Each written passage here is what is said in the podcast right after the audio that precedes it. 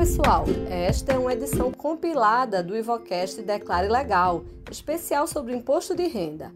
Hoje, dia 31 de maio de 2021, encerra o prazo de entrega das declarações de imposto de renda à pessoa física à Receita Federal. Por isso, reunimos aqui todos os assuntos abordados durante a nossa série para esclarecer dúvidas sobre o tema. Vamos lá? Ivocast Declare Legal, uma produção do escritório Ivo Barbosa e Advogados Associados. Auxílio emergencial. Quem recebeu o auxílio precisa declarar no imposto de renda? A resposta é sim, para as pessoas que, além do auxílio emergencial, tiveram rendimentos tributáveis acima de R$ 22.847. Quais são esses rendimentos tributáveis?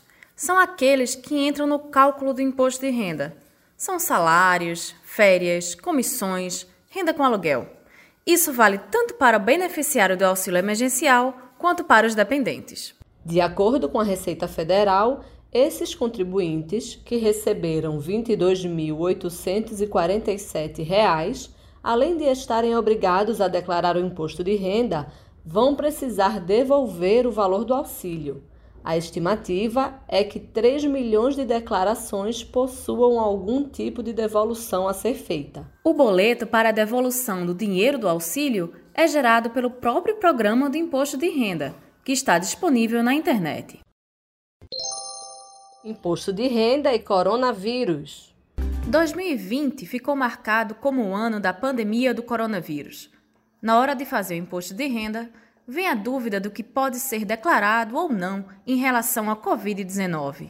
Com relação a despesas de saúde, não há limite para dedução. Vale para gastos com hospital, médico, psicólogo, fisioterapeuta, dentista, terapeuta ocupacional, plano de saúde. E o que dizer de quem fez o teste para saber se estava contaminado com a doença? A dedução é permitida, mas apenas em caso de exames feitos em clínicas ou hospitais.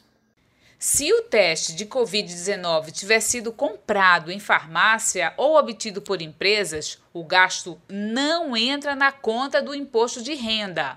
Os remédios só podem aparecer na declaração se estiverem incluídos na conta hospitalar. Qualquer outro medicamento, mesmo com receita prescrita por um médico, não pode ser deduzido. Na hora de prestar contas ao fisco, um detalhe importante é acertar no modelo de declaração. Em geral, a declaração completa é a mais usada para quem tem despesas médicas a declarar. Contas bancárias toda conta corrente deve ser declarada se o saldo até o último dia do ano passado era maior que 140 reais. Não escapam do fisco nem as contas com saldo negativo, mas nesse caso só precisa declarar quem tinha um saldo devedor de no mínimo 5 mil reais em dezembro de 2020. A caderneta de poupança é motivo de confusão para muitos contribuintes. Isso acontece porque a poupança é isenta de impostos, mas essa renúncia não tira a obrigatoriedade de incluir o valor que foi poupado na declaração. Doação. Na hora de declarar o imposto de renda, o contribuinte pode aproveitar para fazer uma doação. A primeira providência é optar pelo modelo completo da declaração. É possível doar a ONGs ligadas ao Estatuto do Idoso e da Criança e do Adolescente. As instituições que vão receber a doação precisam estar cadastradas nos conselhos municipais ou estaduais.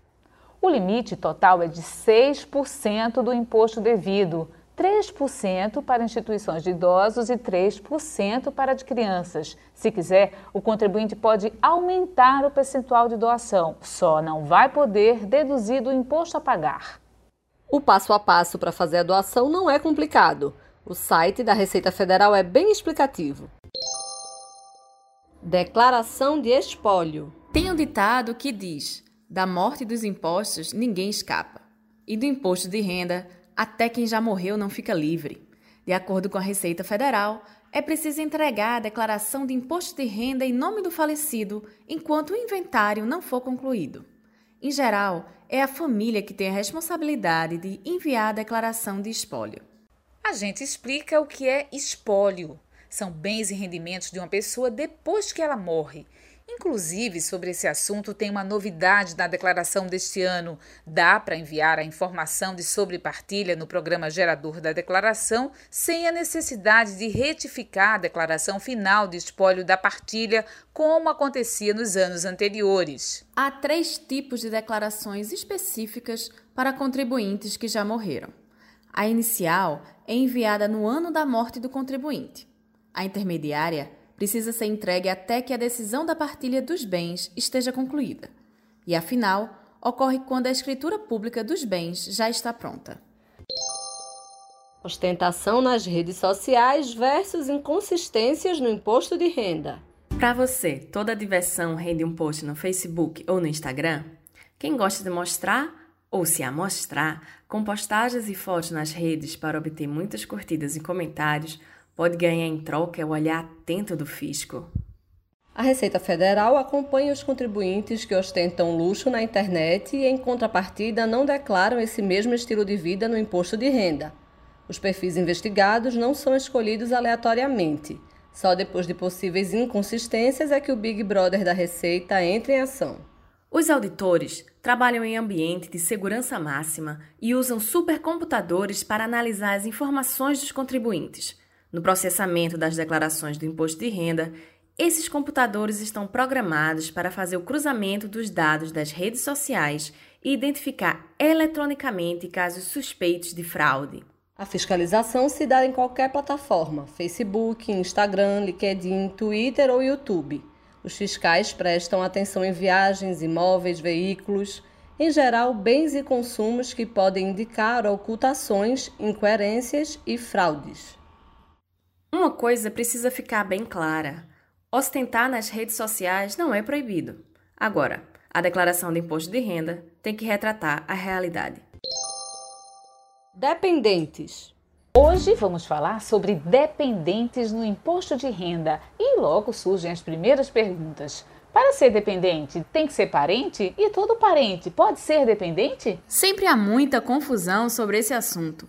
O tema dependentes, inclusive, foi a causa de 46% das retenções em malha no ano passado. Por isso, a Receita Federal elaborou uma relação completa informando quem pode ser incluído como dependente na declaração. Vamos à lista! Marido ou mulher, companheiro ou companheira, filhos e enteados até 21 anos ou, se estiverem na universidade, até 24 anos pais, avós, bisavós que tenham recebido rendimentos no ano passado de até R$ 22.847. Sogro e sogra sem rendimentos ou que receberam até o limite de isenção em 2020. Ainda podem ser lançados como dependentes na declaração os irmãos, netos ou bisnetos de quem o contribuinte tem a guarda judicial, nora ou genro desde que o filho ou filha seja declarado dependente. Menor pobre, até 21 anos que o contribuinte tenha guarda judicial. E pessoa incapaz, que contribuinte seja o tutor ou curador. R$ 2.275 é o valor da dedução dos rendimentos tributáveis por cada dependente, incluído no imposto de renda do tipo completa, na hora de preencher os dados da declaração, são exigidas informações de rendimentos, bens e dívidas dessas pessoas. Por isso, é preciso muita atenção. Existe o risco de usar o recurso de incluir dependentes para reduzir o imposto a pagar ou aumentar a restituição e, ao invés disso, o contribuinte terminar aumentando o imposto devido. Na dúvida sobre a inclusão de algum dependente, é melhor fazer as contas, simulando as declarações, junto e separadamente. Multa por atraso na entrega da declaração. Ninguém gosta de pagar imposto, ainda mais de levar multa por atraso. No caso do imposto de renda à pessoa física, quem não entregar a declaração ou enviar depois do prazo vai pagar multa. O valor da multa é de 1% por mês de atraso, até o limite de 20% sobre o imposto devido. Só para você ter uma ideia, 165 reais é o mínimo que o contribuinte vai pagar por ter atrasado o pagamento do imposto de renda. Além da multa, uma das piores consequências para quem não declara o imposto é ficar com o CPF irregular, o que impede, por exemplo, de renovar passaporte e prestar concurso público. E tem mais um detalhe: o fato de atrasar o pagamento do imposto de renda também gera uma multa por ter perdido esse prazo. O vencimento desse débito coincide com a data limite para a entrega da declaração. A multa pelo atraso é de 0,33% ao dia sobre o valor do imposto a pagar, até o limite de 20%, acrescido de juros de 1% ao mês e ainda da taxa Selic proporcional entre o dia 1 de maio e a data do pagamento. Mesmo quem tem direito à restituição está sujeito a pagar a multa se atrasar a entrega da declaração. Nesse caso, será descontado o valor da multa não paga no vencimento da própria restituição. O programa da Receita Federal na internet calcula automaticamente o valor do DAF, que é o documento para pagar o imposto e as multas. O ideal então é pagar tudo em dia. Declaração pré-preenchida. Nosso assunto de hoje é a declaração pré-preenchida do imposto de renda. Até o ano passado, só podia acessar esse benefício quem tinha certificado digital. Para facilitar a vida de muita gente, a Receita Federal decidiu expandir esse acesso para todos. A declaração pré-preenchida contém os dados da última declaração que o contribuinte fez ao leão: rendimentos, deduções, bens, direitos, dívidas. Já vai tudo ser importado da declaração antiga para a nova.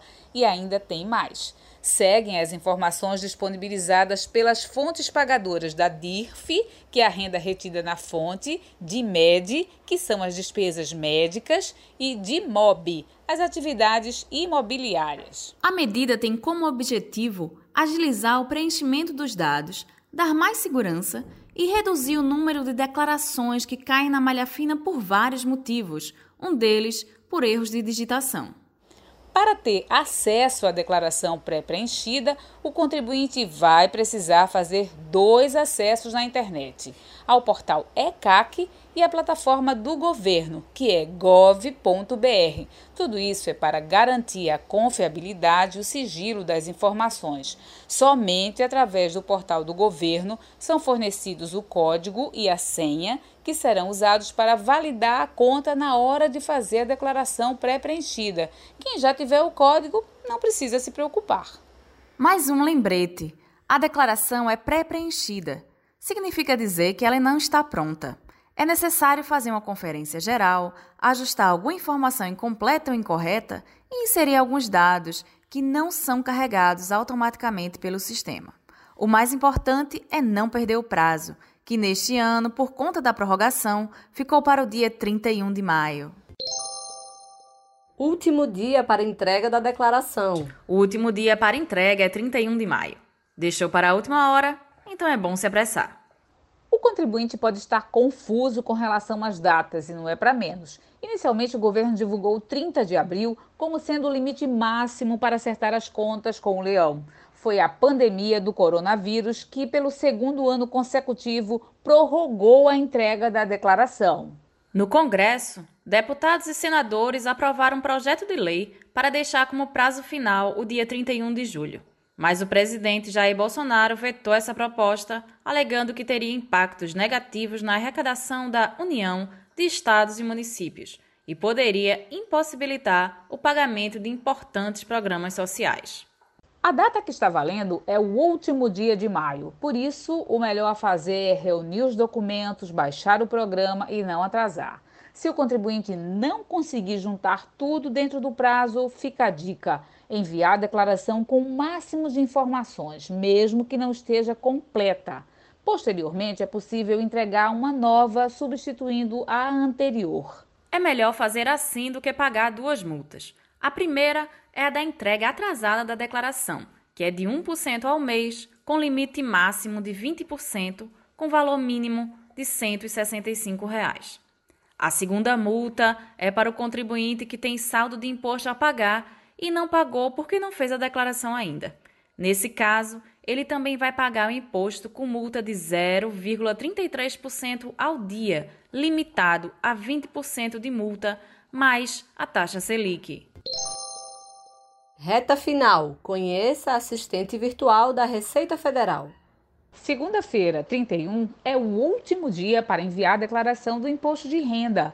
A Receita Federal ainda espera cerca de 10 milhões de pessoas que ainda não acertaram as contas com o leão este ano. Até parece que quanto mais o prazo diminui, aumentam as incertezas do contribuinte. Nesta reta final, quem tem dúvidas vai poder contar com a ajuda que vem da internet. É possível fazer perguntas através de um assistente virtual. Por ali são dadas orientações sobre o correto preenchimento e envio do imposto de renda à pessoa física. O assistente virtual é também conhecido como chatbot.